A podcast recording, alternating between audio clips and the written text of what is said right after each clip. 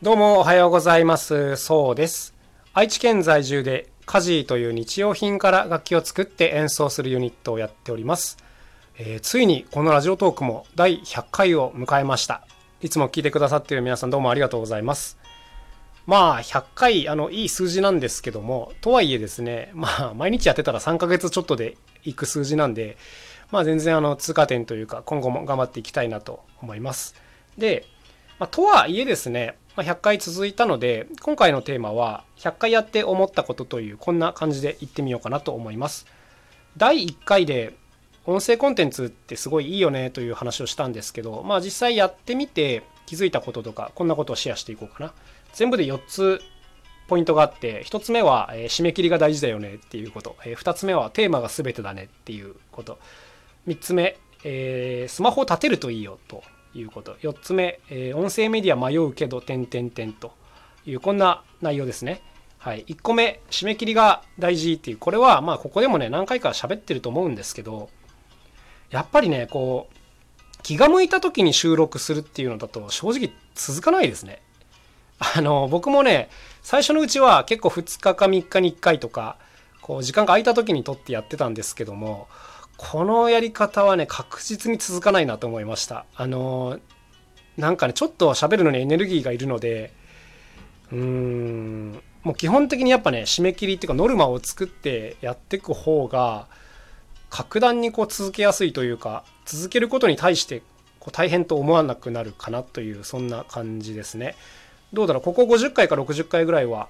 まあ、毎日更新っていう風にしてるんですね。まあ実際はあのあらかじめ何本か取りだめといてそれを毎朝更新してるという感じなんですけども、まあ、こうしてるとやっぱリズムが作れて全然こう更新していくのに苦がなくなるのでやっぱりある程度こう何て言うんですか継続したいっていうのであればやっぱ締め切りと毎日更新が大事だなというそんな風にまあ改めてねすごい感じてますね。はい、そして2つ目テーマが全てえっ、とこれはですねやっぱり10分間喋るまあ僕は10分っていう風に決めてるんですけども10分間喋るのって自分のねキャパを結構超えてるんですよ。あの僕なんかのテーマについてなんかフリーで喋るともう5分もすれば結構終わっちゃうんですね話が。うんなのでやっぱりこう喋る前にね簡単なメモを作っとくんですね。話の流れというか今日はこんなこと喋ろうっていうのをメモにしとくんですけど、まあ、とはいえですねやっぱりどうしても喋りやすいテーマと喋りにくいテーマっていうのがあります。で、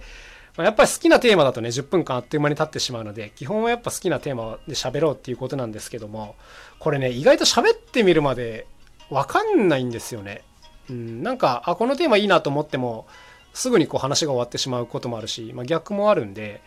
やっぱりねこういろんなテーマで喋ってるうちになんかあ自分こういうのだとすごいやりやすいなっていうのがなんか分かってくるなというそんな感じですね。まあ僕の場合はなんかやっぱこう楽器とかものづくりが好きなんでもうこの手のテーマだとあのすぐに10分いっちゃったりします。はい、そして3つ目ですねスマホ立てるといいよっていうこれねちょっと分かりづらい話だと思うんですけど、まあ、もしねこれから音声発信やってみたいっていうふうに考えている方がいたらねこのどうやって撮るかっていうのがあるじゃないですか。要するにスマホをね手に持って撮るのかどっかに置いて撮るのか、うん、で最初はね僕机の上に置いて撮ってたんですよ。でも今は三脚を立てて自分のこの顔の前にスマホが来るような感じにして撮ってるんですね、うん、でこれね全然違うなと思っててなんか要するにその机の上に置いて撮る時ってスマホが寝てますよね。でそこに向かって喋る時って結構顔が下を向いててなんかね暗いトーンになりがちなんですよね。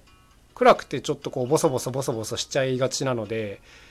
なんかこう僕はですけど自分の前にスマホがある状態の方が結構こうハキハキ喋れるというかねなんか元気よく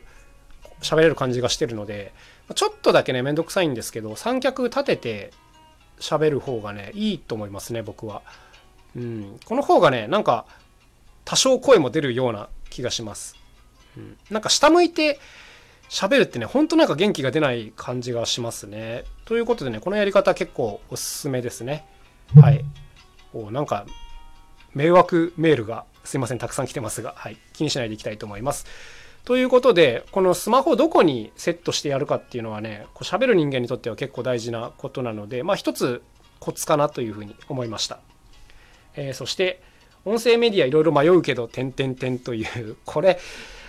これね、途中で、あのー、いろんな音声メディアがあることに、まあ、気づくというか、このね、ラジオトークというところでずっとやってるんですけども、他にもね、音声発信できるアプリとか、こうプラットフォームってたくさんあって、うん、で、途中一番迷ったのはですね、スタンド FM というやつですね。結構ね、多分、SNS とかと相性が良くて、若い方向けのやつだと思うんですけども、途中本当にね、これに乗り換えようかなと思いました。あの、日頃ね、こんだけあの数字はあの気にしないで作りたいと思いますっていうふうに言ってるんですけど、とはいえ、やっぱりね、レスポンスとかあるとすごい嬉しくなっちゃうんで、そういうのが来やすそうな、あの、スタンド FM というのにすごい心が引っ張られたんですけども、でも途中で、いや、これって、